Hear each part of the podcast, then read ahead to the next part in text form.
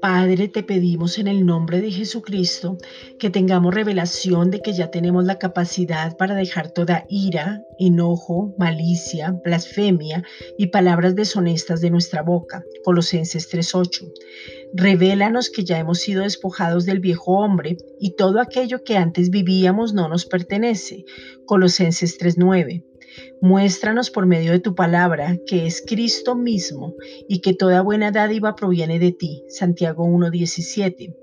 Y que en Cristo están escondidos todos los tesoros de la sabiduría. Por lo tanto, estamos siendo transformados para vivir una vida plena, confiada, segura y estable en Él mismo que nos habita. Hoy te pedimos de una manera sobrenatural que no nos engañemos a nosotros mismos, sino que realmente rindamos toda nuestra vida a ti para poder ser transformados de gloria en gloria, que nos revistamos de ese nuevo hombre, Colosenses 3:10 que nos podamos renovar cada día en el conocimiento pleno de tu verdad que es Cristo y de tu gracia que es Cristo, Juan 1.17.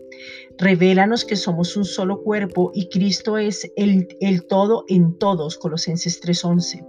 Que podamos vestirnos de entrañable misericordia sin alcahuetear, sin involucrar los sentimientos, sin que pasen por encima de nosotros, teniendo un equilibrio en todo para poder amarnos y desde ahí amar, Colosenses 3:12.